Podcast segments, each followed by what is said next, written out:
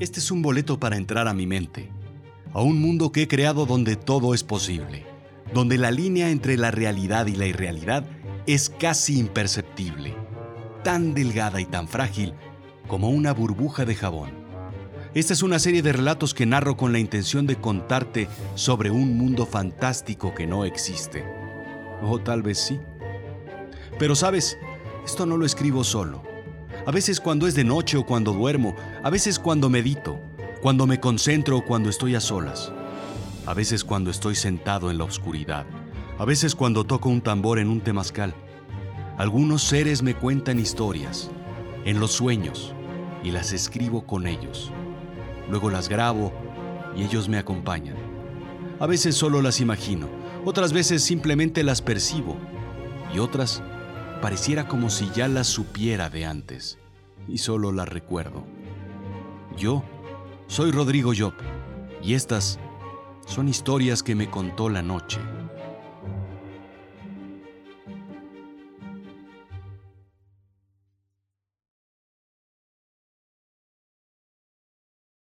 El muérdago. Escrito y narrado por Rodrigo Job. Fui invitado a la fiesta de Navidad de la Embajada de Estados Unidos. Es divertida. La gran casona está decorada siempre de forma impecable. Increíbles e interminables árboles de más de cuatro metros y luces por doquier. Regalos enormes del tamaño de un San Bernardo adulto adornan el pie del árbol y las luces cuelgan del techo y bajan por las escalinatas. De verdad, si tuviera que escoger un sitio, este sería algo muy parecido al hogar de Santa Claus. La champaña corre, como todos los años, junto con el eggnog, el ponche de huevo y los canapés típicos de la época navideña. Me encanta. Los minúsculos bocadillos de pavo y arándano son mis favoritos. De verdad, es un sitio excepcional. Por supuesto, cruzo la puerta y me reciben con una copa de champán. Bebo una, dos, tres, no sé cuántas. Las que sean necesarias para entonarme. La fiesta está llena de personalidades. Políticos, empresarios, industriales, artistas, actores, cantantes. ¿Has pensado alguna vez cómo comenzó el romance entre aquel político y la actriz decadente? Sí, en estas fiestas. Saludo a mis amigos periodistas que como chacales se reúnen cerca de la cocina para ser los primeros que encajan el diente a los canapés. Es interesante escuchar las historias de cada uno de ellos en qué han estado todo el año. Difícilmente nos vemos. Para nosotros es como una reunión de fin de año del colegio.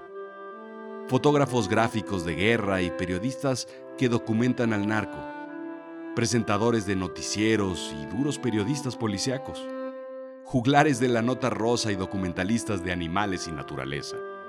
Humoristas gráficos que dibujan cartones y satíricos presentadores todos son bienvenidos aquí. Durante la noche, platicamos, reímos, nos entristecemos con muchas remembranzas que quisiéramos olvidar de lo que documentamos durante el año. Los dejo por un momento y comienzo a recorrer la gran casona. Sus cuartos, sus escaleras. Miro los cuadros y las obras de arte colgadas.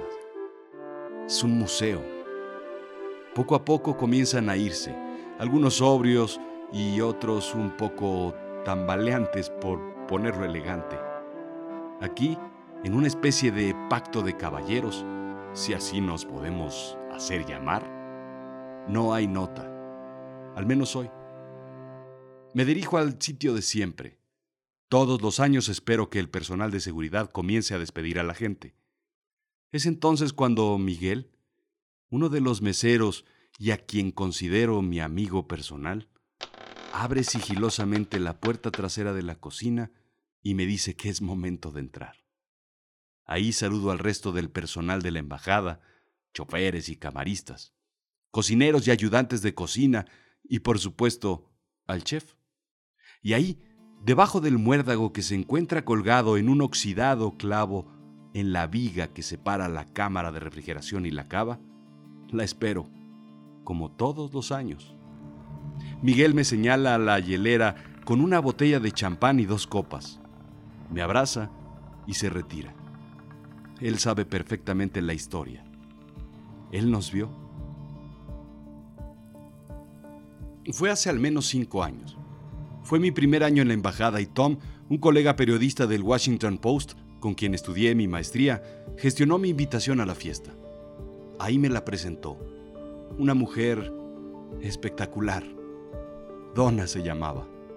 Enseguida me atrapó al grado que ni siquiera me di cuenta el momento en el que Tom se aburrió y nos dejó solos. Llevaba varios años en la embajada.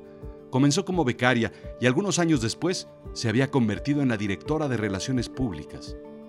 Ella estudió precisamente aquí, en México, una maestría en historia latinoamericana. La historia México-estadounidense le fascinaba y aquí decidió vivir. Era fascinante escucharla hablar. Conocía a la perfección la historia, escena y autor de cada uno de los magistrales cuadros que adornan las paredes de la embajada. Recorrimos toda la casona mientras me platicaba sobre el gran cuadro de George Washington que estaba en la sala de juntas y el huevo Fabergé del íntimo comedor del segundo piso, regalo del gobierno ruso las banderas históricas en la oficina del embajador y las fotografías de todos los presidentes de los Estados Unidos. Miguel sigilosamente nos seguía a una discreta distancia con una helada botella de champán. No recuerdo cuántas copas o cuántas botellas nos sirvió.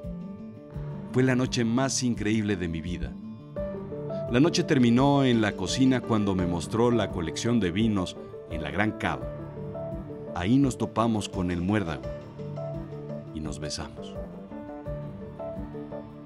La mañana siguiente amanecí en mi casa. No supe cómo llegué. Creo que fue obra de Miguel.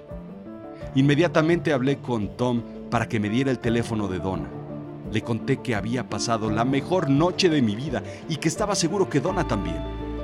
De la emoción no lo dejé hablar hasta que me dijo la fatal noticia. Amigo, Ayer fue el último día de Donna en la embajada. ¿No te lo dijo? Por supuesto que no, le contesté. Ella tomó un vuelo hoy temprano. Para serte honesto, no sé a dónde. No me quiso decir. A un sitio donde pudiera morir tranquila. Donna tenía cáncer terminal. Fue la noche en la que se despediría de sus colegas, de su trabajo, de su jefe, de su vida aquí. La busqué, te lo juro que la busqué por todos lados. No supe más de ella hasta el año siguiente. Mi invitación llegó puntual, de la Oficina de Relaciones Públicas de la Embajada. Por supuesto fui a la fiesta. Visité todos los cuartos, recordando mi única noche con la mujer de mis sueños. Platiqué con algunos colegas, con empresarios, y una que otra artista que lucía su vestido de diseñador. Agradecí al embajador sus atenciones y cuando me disponía a salir, Miguel me abordó con dos copas de champán. Solo me hizo una mueca, no bastó más. Con una gran sonrisa y utilizando sus cejas para apuntar hacia la puerta trasera de la cocina, me jaló sin siquiera tocarme. Me colocó debajo del muérdago y apagó las luces mientras todos sus colegas de la cocina, como una especie de complicidad pícara infantil, salían y me dejaban solo. Aunque no tan solo. Fue cuando percibí su perfume. Qué broma de mal gusto, pensé hasta que la vi aparecer de... no, no sé de dónde, de la oscuridad del fondo de la cava. Se me acercó y me besó debajo del muérdago. Platicamos y bebimos. Donna me contó que estaba en la cava cuando Miguel entró, le dio el susto de su vida y le preguntó por mí. Entonces él me fue a buscar. Todos los años, todos los años recibo la invitación de Donna. Quiero decir, de la Oficina de Relaciones Públicas. Todos los años vengo a la fiesta.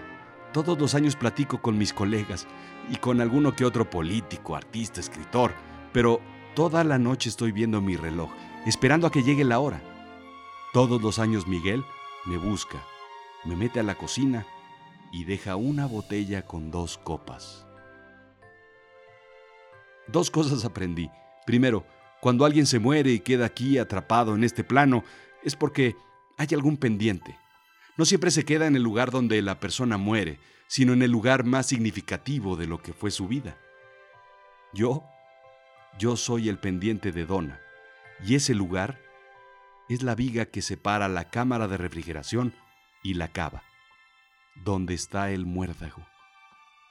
Segundo, cuando a alguien le digas, te amaré por siempre, más vale que se lo digas en serio y se lo digas a quien verdaderamente quieras amar por siempre.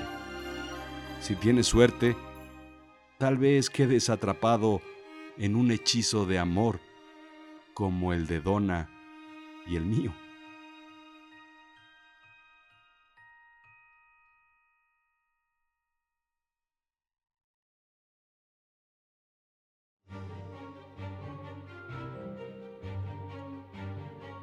Esto fue Me lo contó la noche, una producción de Azul Chiclamino, escrito y narrado por Rodrigo Job.